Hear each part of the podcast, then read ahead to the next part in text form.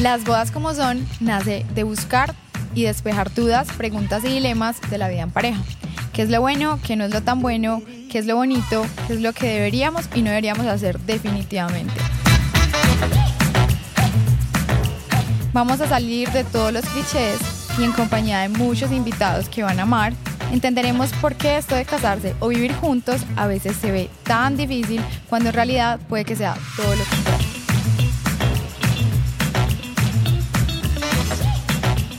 Hola, hola, ¿cómo están? Bueno, hoy tengo un episodio espectacular y quiero empezar contándoles una mini historia. Yo sé que muchos tenemos en nuestra cabeza como un solo amor de la vida y que todo de pronto eh, se va a dar en las primeras veces, pero este episodio es todo lo contrario. Vamos a hablar de las segundas oportunidades.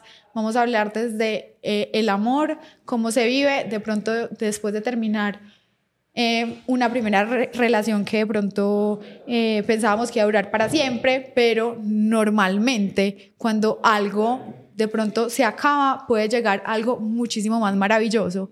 Y vamos a hablar de conceptos de cómo transitar este sentimiento de ruptura, cómo empezar a curar un poquito el corazón después de eso y cómo las segundas oportunidades empiezan a llegar a medida que uno se va abriendo más y más. Entonces, para esto tengo una invitada súper linda y sé que va a ser una gran sorpresa para todos y es Tuti, Tuti Vargas, ¿cómo estás? Ay, bien, qué delicia esta invitación. Gracias por este espacio y me parece una nota de tema porque hay muchos tabús con esos temas y segundas oportunidades y los primeros amores, entonces gracias. Me encanta por este tenerte acá.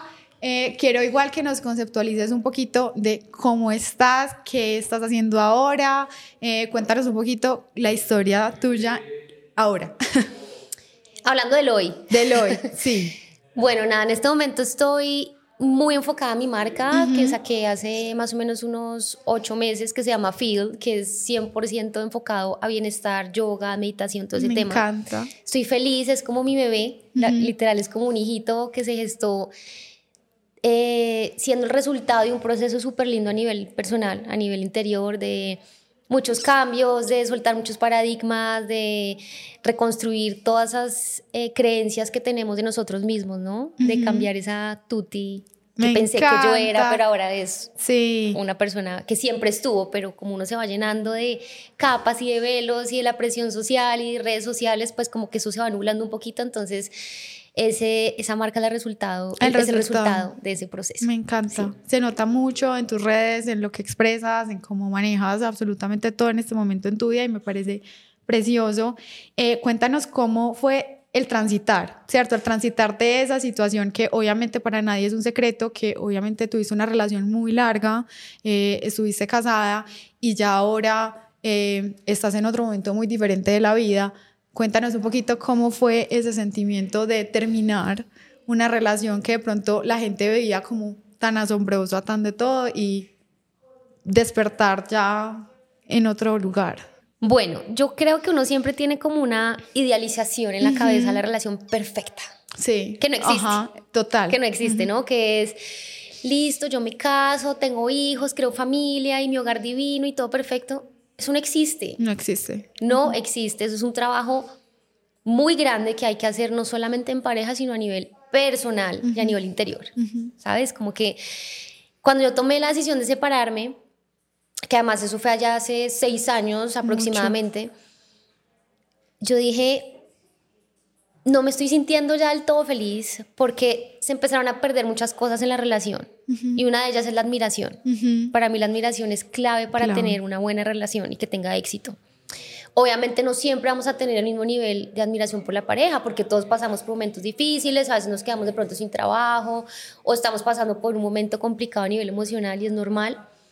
Pero cuando yo empecé a perder la admiración, empecé a cuestionarme muchas cosas de mi vida quería todavía aprender un montón de cosas, quería viajar, quería trabajar, quería, mejor dicho, yo tenía en mi cabeza demasiados planes. Y me acuerdo perfectamente que un día yo me senté con Sebastián y le dije, ¿tú qué sueñas? Sí, ¿cuál es tu proyecto? Y ella me dijo, yo ya estoy bien. Para mí eso fue, digamos que el inicio de yo cuestionarme muchas cosas a nivel interno en la relación para decir, no, esto no es. Y cuando los caminos se separan, sobre todo como con los proyectos de vida están como separados, pues no hay nada que hacer. Sí. Y no es que sea mala la persona, ¿sí me entiendes? Pero ya ese tipo de cosas, yo dije, uy, ya vamos en caminos diferentes, fue pucha, no, a ver, ¿qué está pasando? Eh, fue muy duro, muy, muy duro porque yo eh, abrí completamente las puertas de mi relación eh, a las redes sociales. Entonces, ¿qué pasa? Que la gente ya se cree dueña de tu vida, qué tienes que hacer, qué está mal, qué está bien. Y eso fue terrible porque eso fue, les voy a contar. fue duro. Pero eso fue, me acuerdo perfectamente, un 22 de diciembre. Eh, normalmente pasábamos Navidad en mi casa y 31 con la familia Sebastián o al revés, para, pues para turnarnos. Ese día Sebastián se fue a Manizales por carretera, yo me quedé en la casa porque tenía que trabajar y me iba como al otro día en avión a, a Manizales. Cuando yo recibo un mensaje de texto, no mentira, un WhatsApp, es que mensaje de texto. un mensaje, eh, un mensaje de texto. Eh, WhatsApp me dice, hola, Tuti, tú no me conoces, yo soy un fotógrafo, eh, estoy saliendo con esta persona, encontré unas cosas súper comprometedores con tu esposo. Oigan, yo cero de imaginarme que la infidelidad iba a ser parte de ese momento. Nunca, se los juro. O sea, cualquier cosa menos eso. Y yo, claro, yo vi el mensaje y yo vi la gente, sí es la cagada. La gente sí lo que intenta hacer todo el tiempo es quebrar tu relación. O sea, obviamente yo también metida, pues siendo figura pública, por decirlo así, pues es más complicado. Y yo, bueno, entonces yo obviamente en ese momento llamé a Sebastián y le dije, ¿de qué están hablando? ¿Qué es esto? No entiendo el caso, para no ser tan detallada en las cosas. Eh, me dijo, sí, pasó esto, fue hace un tiempo, no sé qué. Ya nosotros veníamos de alguna forma como alejándonos un montón, perdiendo la comunicación, eh, no sintiendo el apoyo del otro. Cuando la comunicación se rompe, se acaba todo. Porque eso es súper, súper importante, el cómo te sientes, el cómo estás, el tener empatía, el sentir compasión por el otro. Entonces, claro, cuando la admiración también se, se pierde, yo siento que en alguna, para mí, por ejemplo, la pérdida de admiración es pérdida del deseo sexual, ¿sí? Oh, porque yo no quiero estar con mi pareja y no quiero compartir un momento íntimo porque no, porque no, no me dan ganas, no siento como esa, ¿sabes? Ese picante, independientemente del tiempo que lleves con una persona, la admiración es como, sí, wow, te veo, te admiro. Incrementa el deseo sexual, en mi parecer. Entonces, bueno, pasó todo este rollo, toda la cosa, Em, y tú ya estabas pensando muchas cosas. No, claro, yo el 24 de diciembre dije, no, tranquilo, ve y pasa tu Navidad con tu familia, yo con la mía, yo vuelta pedazos el 31, mis, mis, papás, mi familia no sabía absolutamente nada. Entonces, pues imaginarás. Después del 31 de diciembre teníamos ya planeado un super viaje con toda mi familia, reservas, eran 30 personas, yo dije, yo no me voy a cagar, perdón la palabra, el año nuevo de mi familia, pues porque, porque ajá, entonces eso fue súper duro, yo estuve muy triste, yo no quería aceptarlo, yo decía, porque, o sea, no, no entendía qué estaba pasando. Para mí fue como, wow, sorpresa de la vida. Un 3 de enero llegamos ya a Bogotá y bueno, dijimos, ¿qué hacemos? Hay tres opciones. Que intentemos las cosas, a ver qué pasa. Que tú te vayas del apartamento donde vivíamos juntos o que yo me vaya al apartamento y yo, mira, no me preguntes, en este momento no te sé decir por qué fue, Simplemente yo dije, yo me voy de acá. Yo me voy. Entonces me fui literal a la semana. Las cosas con él terminaron muy bien. O sea, realmente él fue como el que me ayudó a buscar los muebles del nuevo apartamento. O sea, de verdad, éramos como sí, súper amigos porque pues igual fue una relación demasiado linda. Sí. Fue una persona con la que uno compartió mucho tiempo y eso no puede dejarlo uno como que la sociedad es como que también piensa que terminamos y no, y te odio. no, ¿por qué? Una persona demasiado importante en tu vida. Y yo ya ahí empecé, fue madre, llegué a un apartamento con una nevera y un televisor. Yo me senté en la sala y dije, a mí esto no me va a quedar grande, así que vamos con todo. Vamos a ver qué vamos a hacer. Pero yo ahí empecé a escudarme mucho en, la parte laboral. Sí. No paraba. Trabajaba, trabajaba, no dormía, viajaba un montón. Al año.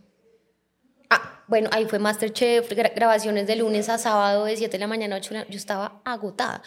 Cuando yo paré eso, dije, uy, ¿qué pasó en mi vida este año? ¿Qué es todo esto? me dio durísimo, Sí. eh, me dio tusa. Ajá. Después Te de un año. Tusa tardía. Huepucha. Después de un año y además que él a los dos meses de separarnos ya estaba con otra persona. Entonces, llámale ego, llámale lo que sea, pero a mí me dio muy duro. de, Claro. Pucha, Ujú. que fue todo esto, fue Sí. como un huracán. Y empezó un proceso muy lindo de cuestionarme muchas cosas sobre mí, ni siquiera sobre él, porque uno normalmente culpa a los demás. Es que él me dijo, es que él me hizo.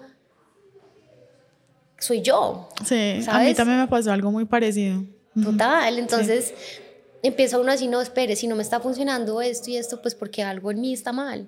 ¿sí? Entonces, bueno, empecé un proceso como ya, digamos, espiritual muy bonito. Em- empezó una búsqueda espiritual. Yo decía, es que esto no puede ser así, tiene que haber algo más. ¿Qué hay acá adentro? ¿Cuál es mi esencia? ¿Dónde está Daniela? Sí. ¿Sí? ¿Qué quiero definitivamente en mi vida? ¿Qué no quiero? Ahí empezó como un proceso. Un proceso súper lindo, me sí. parece súper valiente porque igual, obvio, además de que tú eres una figura pública, tenías que tener como miles de explicaciones para la gente, ¿cierto? No, si te contara, imagínate. bueno, yo me acuerdo mucho que en redes sociales todo el mundo era, ¿qué pasó? ¿Qué pasó? ¿Qué pasó? Y Sebastián y yo partiéndome la nalga por hacer buen contenido, haciendo videos de lo que estaba haciendo en ese momento con las marcas, mis campañas publicitarias, toda la vaina. Y, y tú eras Sebastián, ¿qué pasó? Se separaron. Y yo, bueno, llamé a Sebastián, le dije, Sebas, voy a hacer un video en YouTube. No me soporto esto. Además que de alguna forma yo abrí las puertas para que la gente entrara, la gente también chévere que sepan qué pasó. ¿Qué pasó? Pues no a fondo, sino Sí. como que sí, sí, nos separamos, es verdad.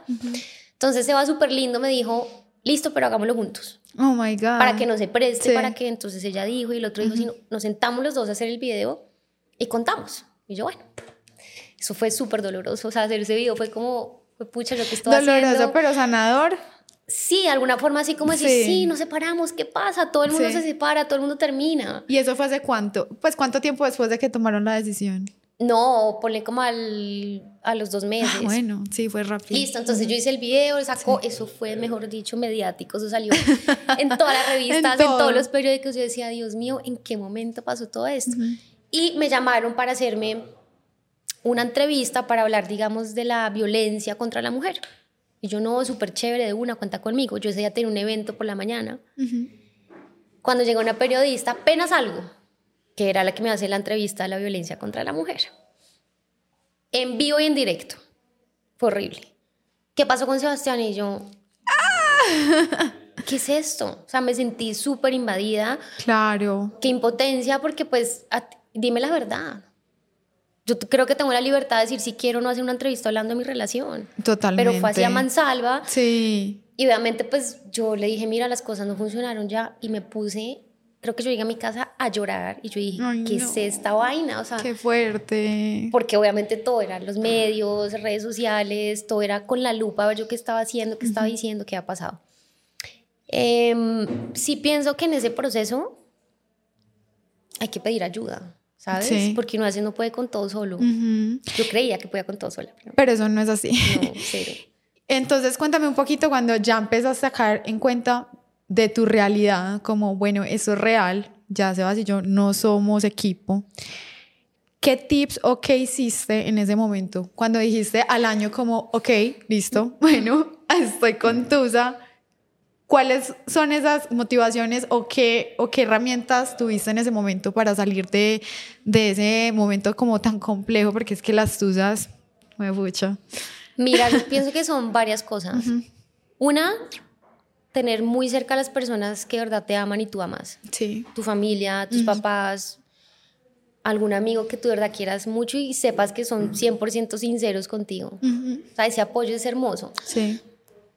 Porque sientes como, como por lo menos la manita acá en el hombro de acá estoy. Independientemente que te aconsejen o no, de ay, ya, pa-". no, están acá acompañándote. Dos, pedir ayuda.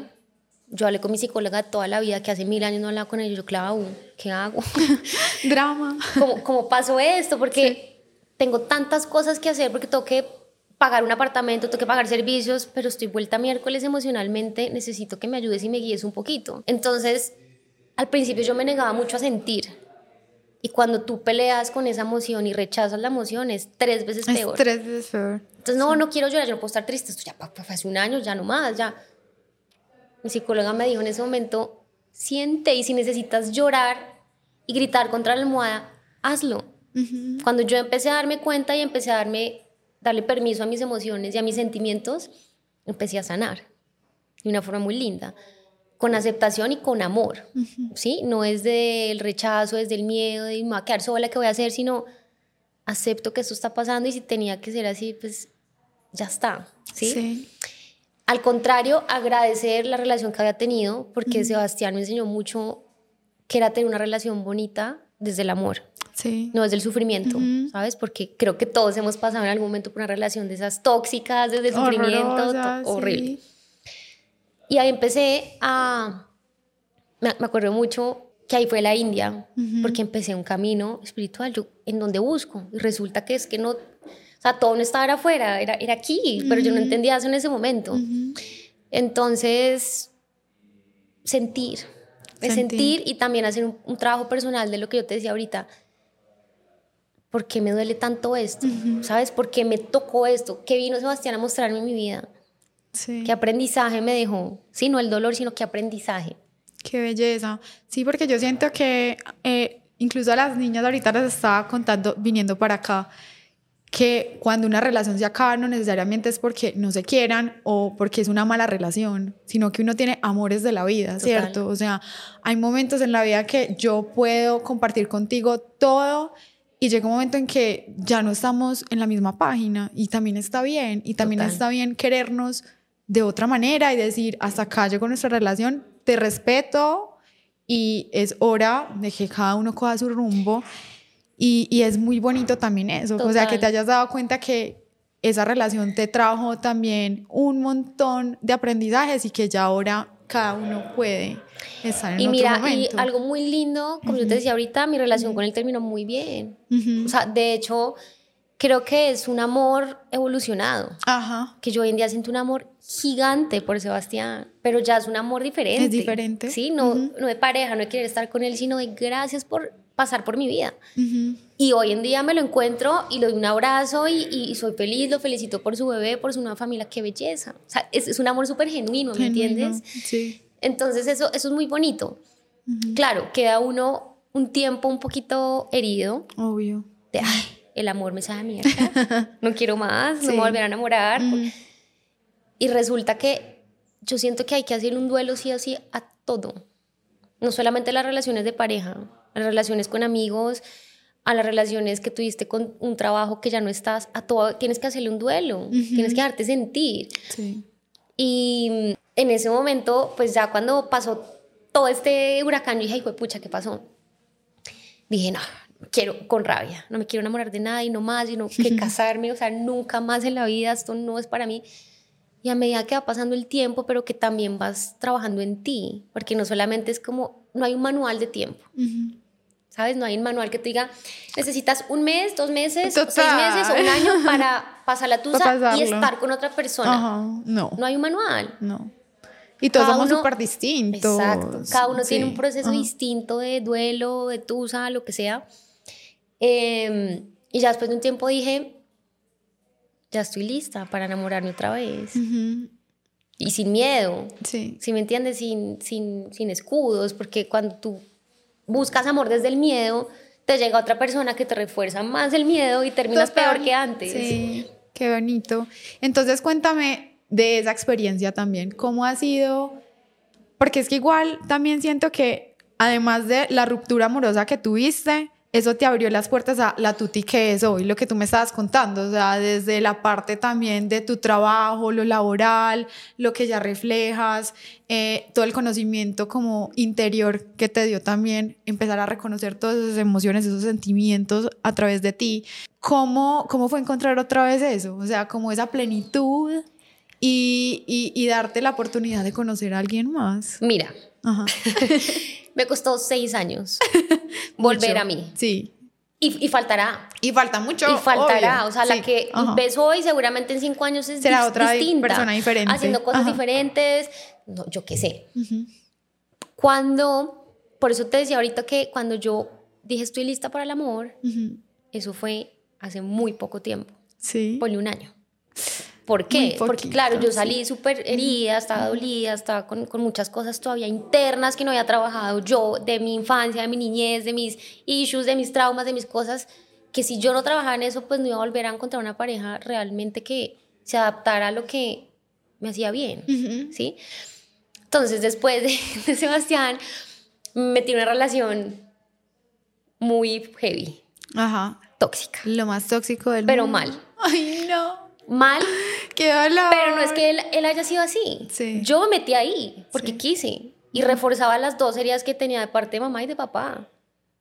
Que era el rechazo, eh, el abandono, una cantidad de cosas que él vino a mostrarme gracias. Hoy en día se lo agradezco un montón. Sí. Porque llegó a mí a darme cuenta de lo que necesitaba trabajar para yo realmente estar dispuesta y disponible para una pareja nueva que realmente me hiciera feliz. Sí. O que me diera tranquilidad. Tranquilidad. que hoy en día para mí es más importante que me den tranquilidad a que me haga feliz. A sentir ese éxtasis y el corazón así. No, ya no me interesa eso. Sí. Quiero paz, quiero tranquilidad, quiero poderme acostar y cerrar los ojos y decir gracias por tener este hombre a mi lado Ujú. en tranquilidad. No, Sí. No con ansiedad. No con esa ansiedad. Ajá. De me llamó, no me llamó, me escribió. me- No, ya trabajé eso en mí. Ya sé dónde venía todos esos miedos y esas cosas que yo tenía que dañaban una relación. O sea, que te metiste en la cosa más tóxica de la vida. ¿Y cómo te saliste de ahí? Ay, madre, eso fue hace un año y medio, no hace Ay, mucho. No, que eso está fuerte. Yo me iba a casar ahorita en noviembre Oh del año pasado. Sí. O sea, pero yo sabiendo en mi corazón Sí. Que no era la persona, Ay, no. que no era la persona, aprendí demasiado. Sí. Porque yo quise, Ujú. porque uno siempre dice, ay, mi maestro de vida. No, el maestro de vida soy yo. Que si lo tomo como enseñanza, que nota. Pero no es como, "Ay, es que él, él- él fue, mejor dicho, el maestro de mi vida, me vino a enseñar mis cosas, de pronto sí. Pero no es del sufrimiento, porque yo aprendí todo desde el sufrimiento. Yo decía, esto no puede ser así. O sea, el amor no puede ser así. Yo ya había vivido un amor súper bonito con Sebastián. Sí. Fue el contraste para mi vida para decir, uy, no, esto, a ver, un punto medio. Sí. ¿sabes? Como el- el- en la mitad de las cosas. Yo empecé a tener, yo me fui a Nueva York dos meses a vivir Sí. y ahí a mí se me disparó una depresión muy fuerte. Yo nunca había estado expuesta a eso, o sea, como que yo nunca había sentido, entonces yo decía, eso es normal, me llegó, entonces estoy sensible, estoy triste, resulta que no.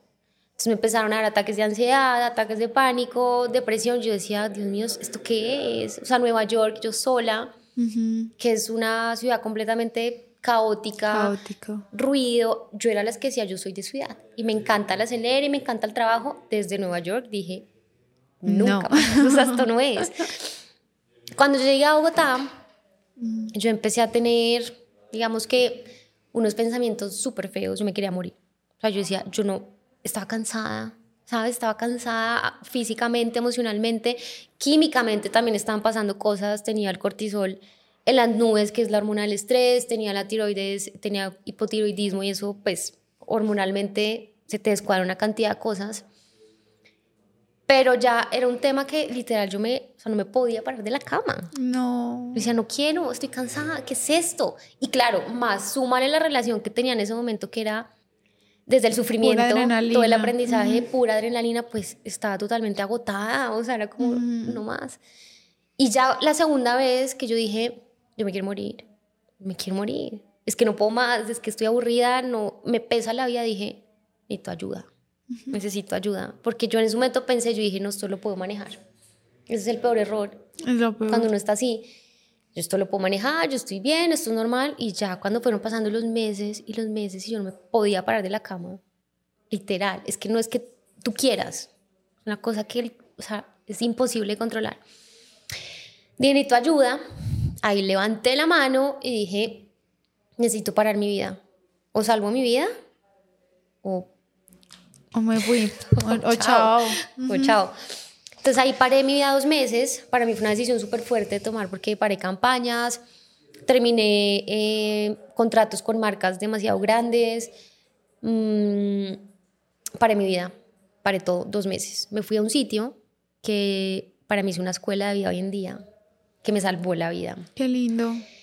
Eh, realmente, o sea, en su momento es como, digamos, un sitio eh, para adicciones, pero las adicciones, siento yo que la depresión es una adicción. Totalmente. Porque la depresión es un estado en el que tú te sumerges y no te quieres salir de ahí. No te quieres salir. Y no quieres, y no quieres, y no quieres, y no quieres. Claro, por también temas más allá, químicos y demás, que te hacen sentirte así. Entonces, en el sitio no tenía celular, solo los domingos una hora para llamar a mi familia. No tenía espejos, no había maquillaje, no había música. Todo el día estabas en terapias con psiquiatras, con psicólogos, con Reiki, sanación pránica, yoga. Ahí conocí el yoga. Wow. Ahí viene la historia del yoga súper lindo. Y fue un trabajo, fue madre, literal, de sacar la miércoles, que uno carga toda la vida que va de siempre. Uno evade. Sí. O hay cosas que están en tu inconsciente que no sabes que están ahí, te están causando un dolor y te están causando tener malas relaciones con las personas y no, y no, y no entiendes. Y no tienes por qué entenderlo. Está bien, ¿sí? Entonces, a los dos meses yo salí, muerta del susto, ya sanando muchas cosas, entendiendo otras. Ya había entendido mi relación, Sí. porque había estado con esa persona que llegó a mi vida en ese momento. Claro. Y seguían. No, o sea, Ah, yo bueno. entré al sitio y Ajá. dije, no más. Ok. Esto no está bien. Sí. Esto me está haciendo daño. Sí. Dije, no más. Fuerza, voluntad, eh, aprender a trabajar y a reconocer qué está pasando en ti. Y no es de la rabia, es que es un hijo de madre, no, no sino, ok, ya. O sea, como estar como un observador y mirar todo el panorama y decir, ya sé por qué estoy en una relación así, porque yo lo permití. ¿Sí? No es porque nadie me lo hizo. Y cuando tú te responsabilizas de ti, de tus emociones, de tu vida, lo que, lo que tienes que trabajar, todo cambia. Es impresionante. Bueno, yo salí de allá. Ah, no, mentira. Estando, yo hablo mucho, ¿cierto? No, me encanta. Estoy una acá. cotorra. No, estoy entendiéndolo todo. Eh, estando allá en el sitio, conocí el yoga. Yo he intentado hace un par de años, pero a mí me encantaba pues el ejercicio, ir a pegar puño, ir a correr, o sea, como que el yoga, yo decía, ay no, qué pereza, no sé. Respirando tres horas, yo decía, no, esto no es para mí. Sí. Cuando yo llegué allá, nos tocaba hacer yoga todos los días a las 6 de la mañana. Bañarnos con agua helada, Helada. cinco y media y seis clases de yoga. O sea, eso para la cabeza mía fue una cantidad de cosas.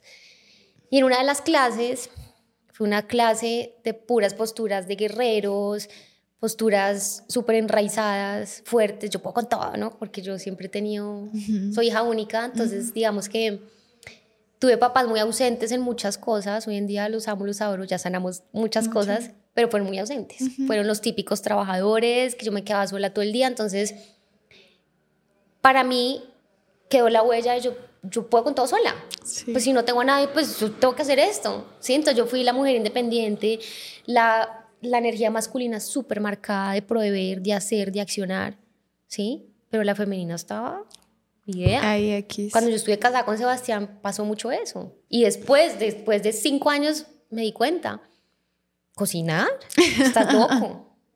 Hoy en día digo, ¿por qué no? Obvio que sí, qué delicia. Sí, qué Le estoy lindo. conteniendo mi hogar, te estoy dando, te estoy demostrando un lenguaje del amor que es a través de una cocina. ¿Qué pasa? No, yo era, no, como así? Eso nunca lo voy a hacer. Yo jamás, jamás de casa. No, jamás. Hoy en día entiendo. Sí. Estaba súper polarizada en mis energías masculina y femenina. Eh, retomando, la clase así de postura, yo sudando, mirando el punto fijo, la cosa, cuando fuimos a Shavasana, que es la postura final, que es la postura al cadáver, no me pregunten a mí qué me pasó en el alma, Sí. que fue en el alma. Yo tuve una catarsis. Yo en Shavasana cerré los ojos y yo lloré durante 10 minutos, pero solo eran lágrimas, o sea, no era ni de rabia ni de tristeza, o sea, lágrimas, lágrimas, porque literal dije al universo, a Dios, en quien ustedes crean, dije, me rindo, no puedo con todo. Ay, no. No puedo con todo y ya está, y está bien. Me y me reconocí y me perdoné por darme tan duro y por ser tan exigente muchas veces, ¿sabes? Entonces, yo dije, y ahí me llegó, te lo juro por Dios, fue fue una cosa demasiado loca, como una señal divina. Me dijo, por aquí es. Y yo, por aquí es que, yoga, no, sea, esto no. ¿Qué es esto? ¿Qué es esto? Fue demasiado raro. Y mm, cuando llego a Bogotá, después de todo este proceso de pararme a dos meses, claro, yo llego muerta del susto porque había soltado mis contratos, mis marcas, mis ingresos económicos, había soltado todo. Y dije, ¿y ahora qué voy a hacer? ¿Qué hago? O sea, muerta del susto. Sí. Y en una meditación, porque allá también, pues, medité mucho y aprendí que era meditar de verdad. Meditar no es pues la mente en blanco, irse por allá en a la montaña del Himalaya. No, eso no es meditar. Meditar lo puedes hacer en cualquier momento del día, siendo consciente de la respiración y el presente. Eso es meditar. Sí. En mi casa meditando me llegó feel. Yo dije, ¿qué me está conectando en este momento con mi vida? ¿Qué es? Estoy sintiendo, por primera vez en mi vida, sintiendo de verdad desde el corazón. Feel. Ahí salió la marca. Pues el nombre. ¿Y qué? Yo llegué a Bogotá a conseguir mats, todos los props para hacer yoga, no había nada, todo era carísimo, todo en PVC, contaminando el, el medio ambiente, sin diseño, yo soy diseñadora industrial. Sí. Yo decía, pucha, por fin voy a aplicar mi carrera después de demasiado tiempo. Y ya, empecé, empecé como una loca, yo, ¿a quién llamo? ¿A quién busco? ¿Cómo empiezo a hacer esto? O sea, perdida y media. De ceros. Y ahí empecé, me embalé, conocí una persona que llegó a mi vida que fue mi, mi socio en su momento, me guió, me dio el capital, o sea, todo se empezó a dar, todo Sí. se empezó a alinear porque por primera vez estaba sintiendo desde el corazón, no desde acá. No es de la cabeza. Entonces ahí empecé a confiar en la vida y dije, bueno, por aquí es. En todo este proceso yo ya, pues yo me iba a casar en noviembre del año pasado, pero pues desde que entré al sitio ya Wow. se canceló, se canceló y dije, no más. Qué lindo. O sea, de verdad tuviste una catarsis de vida impresionante. O sea, no solamente la parte como, pues, desde el amor de pareja, sino desde el amor hacia ti. O sea, encontraste literal como esa plenitud, no solamente pues en otra persona, sino en Total. ti. En ti. Entonces duré un año, un año sola, Sí. no porque, o sea, no porque dijera, no, no quiero conocer a nadie, sino que dije, qué delicia parchar conmigo. Conmigo. Nunca lo había hecho. Sí. Y era de las que me da pánico irme a tomar un café sola porque yo decía, qué oso, qué van a pensar, qué van a decir. Y fue una nota, o sea, yo decía, qué nota estar conmigo. O sea, suena así súper egocéntrico, pero yo decía, qué delicia, vieja. Qué, Qué nota. belleza. Soy querida, soy disciplinada, soy parchada, soy sencilla en muchas cosas, soy aventurera. ¿Por qué no voy a estar con una persona igual o mejor que eso? ¿Por qué? ¿Por qué menos? Sí, porque menos. Ahí, em, ahí aprendí el término de, mm, del merecimiento. Lo merezco. Yo a nadie le he hecho daño, sí, que he tenido, cometido errores como todos los seres humanos, pero fue madre, me lo merezco y me merezco una persona que está a mi altura, punto. O sea, ¿por qué voy a estar con menos? Sí. No, así me demoré años y obviamente así la presión de la sociedad, uy, ya tiene 33 años, ah, y los hijos, y la familia, y el hogar, me dio muy duro en un momento Claro. Durísimo. Yo dije, ay, Sí. no, lo peor, súper frustrada. Yo decía, no, fue pucha, ya me, me cogió la Me dejó edad. el tren. ¿Qué? Eh, Te dejó el tren, entre Literal. comillas, pues. Pasa full. Ajá. Me metí a redes y todas mis Claro. amigas embarazadas, Embarazadas. con unos bebés divinos, la familia perfecta. Y yo, ay, no, me ¿Y ahora qué? ¿Y ahora yo qué voy a hacer? Sí. Hasta que un día, no, no, no. Cada uno tiene sus tiempos. Total. Sí. Y así como esas personas tienen su familia divina dorada, pues yo tengo el... Voy a hablar de bodas, pero tengo mi apartamento que logré comprar y pagar hasta el último centavo. Tengo una estabilidad ya emocional y me siento en paz. ¿Qué nota? Un día a la vez, Sí. dando siempre lo mejor de mí, desde el amor, Ujú. desde el cariño, la empatía, desde la comprensión hacia el otro y ya. Sí, Guau. o sea, cero Sí. rencor, cero es que me hicieron esto, entonces estoy prevenida. No, ya lo sané en un trabajo y el hijo de madre. No es como que listo, ya salí, trabajé dos semanitas en mí. No, No. pucha, o sea, saque todo lo que hay adentro y, Sí. y trabaja, y, y trabajar en uno y, y saber, ¿sabes qué es súper importante? qué es negociable y qué no. Punto. Sí. Pero sin, sin ego, Ajá. ¿sí? ¿Sabes? Sí. Como realmente qué es negociable. ¿Quiero hijos o no, por ejemplo? Es muy importante. Si tu pareja no quiere hijos y tú sí, ah, chao. Total. No hay nada que hacer. Sino que es que uno no cree, pero he escuchado a muchas parejas que se ter- terminan separando por la cosa más estúpida del mundo que nunca hablaron, ¿cierto? Total. O sea, puede ser, no sé, a mí, no sé, me gusta trasnochar y yo soy súper madrugadora, hijo de madre, hasta que llega el momento en que la vida les dice, amigos, ustedes no funcionan. Total. ¿Cierto? Entonces, Pero mira que eso ya haces desde el sí. principio. Ajá. Son acuerdos que tú haces desde el Sí. principio, que pueden ir variando, sí, pero Pero hay háblenlo. unas cosas inquebrantables también. pues. Dígalo. Ajá. Si me entiendes o me molesta esto. Yo era las que, pero era así. Me callaba todo, no decía nada, no decía, pero mejor dicho, hasta que llegaba un día y o bomba explosiva, o sea, salpicadas y para todas partes. Me aprendí a decirlo con amor, con respeto, pero a decirlo. Punto. Esa lista tenía muchas cosas, pero realmente para mí el fondo, si tú lo miras desde arriba, era sentir paz. Quiero paz. Sea, quiero estar tranquila, quiero poder confiar, quiero tener una comunicación asertiva, quiero que haya respeto, quiero que haya admiración, confianza, apoyo. ¿Sabes? Son, son cosas que yo decía, es lo mínimo. Lo mínimo. Punto. Sí. Si no tiene eso, no me sirve. Y cosas no negociables, por ejemplo, eh, pues pucha, no sé, que esta persona tenga una adicción. No me sirve. No es que ahí se metió entonces ahí un no. No quiero eso, punto. O sea, como que cosas que desde el principio yo conocí a una persona, la mira y le decía, tiene esto, no, punto. Así la gente me dice, es que tú jodes mucho, es que es muy, muy exigente. No, porque si yo soy una persona que tomé el control de mi vida y me estoy responsabilizando de mis cosas, el cómo actúo, el cómo pienso, lo que hago, porque voy a estar con algo que no me hace feliz. Y una lista gigante. Claro. no, mentira, no era gigante, pero como que muy clara con las cosas. Sí. Había unas cosas que yo decía, de pronto lo puedo negociar, no es tan grave. Y ya hablando con la persona y la pareja, pues uno sabe que sí se puede y que no hacer. Obvio. Sí, igual pues no todo el mundo va a ser perfecto. Inclusive pues uno no es perfecto, pero también está bien tener las cosas claras de lo que uno no quiere en su vida y ya. Ay, no, pues creo que de verdad nos dejaste muchas enseñanzas en este podcast, pero quisiera, a mí siempre me gusta hacer como un recap para los oyentes y para los que nos están viendo, como cuáles tips le puedes dejar a alguien que está pasando por este momento, no digo que el peor momento, yo digo que es una noche oscura del alma en la que uno puede salirse muy bien librado. ¿Cierto? Dejarle como esos tips de alguien que de pronto no está viendo la, la, luz después de una relación compleja o no compleja, sino simplemente decidió tomar un rumbo diferente. ¿Qué le puedes dejar a la gente de eso? ¿Cómo empezar esa mm. transición? Pucha, es tan difícil decirlo en palabras, ¿sabes? No es como que, por eso te digo, no es un manual. No es un manual. De, listo, te levantas y entonces haces esto. no. yo creo que todos tenemos vivencias tan distintas mm,